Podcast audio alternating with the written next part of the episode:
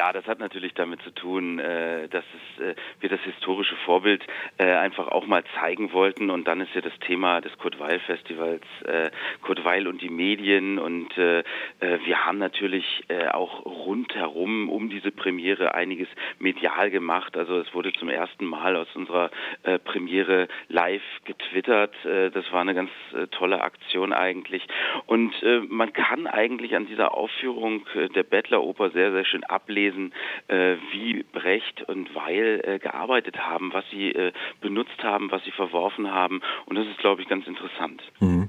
Können wir noch mal ganz kurz zu der tatsächlichen, äh, also zur Bettleroper war um 1728 eine recht ungewöhnliche Inszenierung aus mehreren Gründen. Also war ja einerseits die englischen und damit eben äh, verständlichen Texte im Vergleich zu den normalerweise italienischen ähm, und auch eine populäre Musik. Das Ganze sozusagen als fast schon Pendant ja, zur späteren Dreigroschenoper. Was hat denn den Erfolg damals der Bettleroper ausgemacht? Also worum ging es genau? Ja, das ist, glaube ich, genau das, äh, was Sie, was Sie angesprochen haben. Also es war im besten Sinne Volkstheater. Es war äh, satirisch, es war bissig, es hat den Zeitgeist äh, und die politischen Verhältnisse aufs Korn genommen.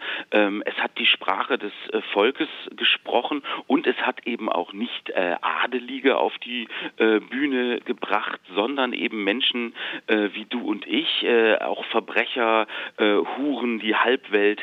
es war eben politisch und es war unterhaltsam. Und das ist eben auch die Brücke, die dann äh, über die halt Brecht und Weil dann auch gegangen sind, weil die haben ja in der Dreigroschenoper äh, auch politisches Theater gemacht, aber eben äh, auch so, dass es für das Publikum immer ungeheuer unterhaltsam war. Mhm. Jetzt ist es ja auch keine Fußnote, die Sie inszeniert haben, sondern natürlich auch eine ähm, jetzt gegenwärtige Inszenierung, die gerade jetzt stattfindet, wo ja tatsächlich auch genau in Ihrem Theater ja durchaus ähm, auch Sachen zu diskutieren sind. Was haben Sie für einen Fokus gewählt, um, um das sozusagen im Jahre 2014 auf die Bühne zu holen? Na, wir haben es eigentlich genauso gemacht äh, wie unsere historischen Vorbilder Gay und Pepusch 1728 auch schon.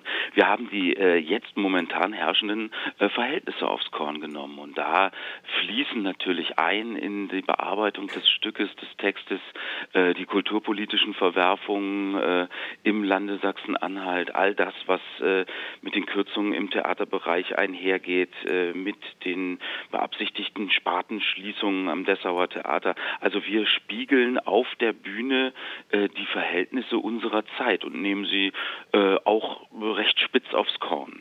Mhm. Es gibt ja auch eine neue Figur, den äh, Mr. Hopeman, Mr. Hoffnung, der als Staatssekretär im Kultusministerium des Landes Sachsen-Anhalt arbeitet und im Theater äh, bzw. Zuschauerraum nach Einsparpotenzialen sucht. ähm, wie gibt es schon Reaktionen wie, wie von Herrn Dorgelo beispielsweise? Nein, nein, nein, da hat sich äh, niemand äh, dazu geäußert. Ja, dieser äh, Mr. Hopeman ist natürlich äh, eine erfundene Figur ähm, und äh, irgendwelche Parallelen und Ähnlichkeiten zu lebenden äh, äh, Personen sind natürlich rein zufällig, das ist natürlich vollkommen klar. Und es äh, kulminiert ähm, oder diese Figur vereinigt in sich auch ganz viele äh, Zitate, die es tatsächlich im Original gibt von handelnden äh, Politikern hier im Land. Also wir haben tatsächlich ähm, ähm, auch ähm, eingebaut, äh, Zitate, die gefallen sind in der ganzen kulturpolitischen Debatte. Debatte. Und das macht das Ganze ähm, manchmal noch erschütternder als äh, etwas, was man sich literarisch ausdenken würde. Mhm. Wahrscheinlich macht es auch, auch dem Ensemble Spaß, ähm, wenn es sozusagen so, so ans Eingemachte geht. Aber äh, vielleicht nochmal zurück zum, zur eigentlichen, ist ja nicht nur die Beggars Opera, äh, sondern auch die Fortsetzung Polly von 1729. Die wurde ja damals vor der Uraufführung vom britischen Premierminister verboten. Warum eigentlich? Was war dann da so anstößig? Naja, also die äh, Polly hat äh, einfach ein bisschen, war ein bisschen zu satirisch für die damaligen Verhältnisse. Es gab eine, ähm, eine äh, große Krise äh, zur damaligen Zeit, die sogenannte Südseeblase. Äh, das war äh, ähnlich wie man das heute kennt, ähm, wurde damals auch schon am Aktienmarkt gewettet auf äh, äh, Wertpapiere und auf ähm, äh, sogenannte Futures. Und dort war die Südsee ganz in.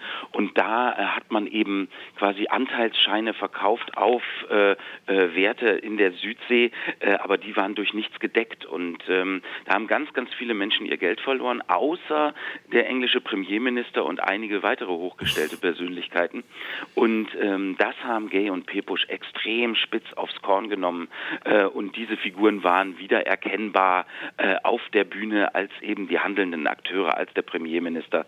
Und äh, das äh, fiel dann damals der damals noch geltenden Zensur zum Opfer. Und äh, deshalb hat man das verboten. Und deshalb ist Polly eben auch als Stück nie so bekannt geworden. Das ist dann doch äh, in der Versenkung verschwunden. Und ähm, es wurde von Peter Hacks dann mal bearbeitet, ganz, ganz selten aufgeführt.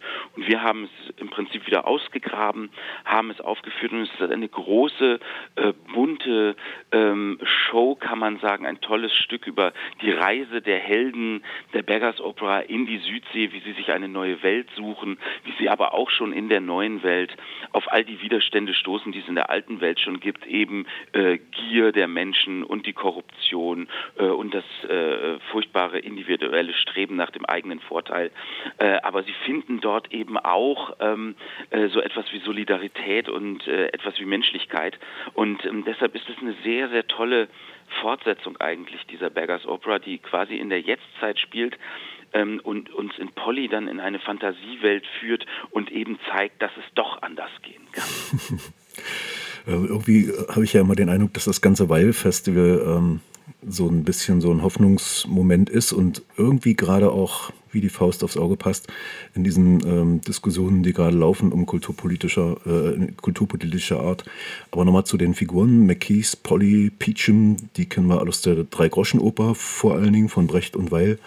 Äh, wie stellen Sie denn den Bezug zum, ähm, zur Dreigroschenoper her? Oder gibt es einen na, äh, also der, der ergibt sich wirklich ganz äh, direkt aus der Geschichte, weil Sie haben es schon gesagt, auch der Gefängnisdirektor Lockett und seine Tochter Lucy und so, die gibt's alle auch schon in der Vorlage mhm. und wir erzählen die Geschichte eigentlich auch. Also es ist jetzt nicht so, ähm, dass wir nur unsere neu erfundene Geschichte dazu erzählen, sondern wir erzählen auch die Geschichte der Drei-Groschen-Oper, äh, beziehungsweise der Megas Opera, der mhm. Origin des Originals.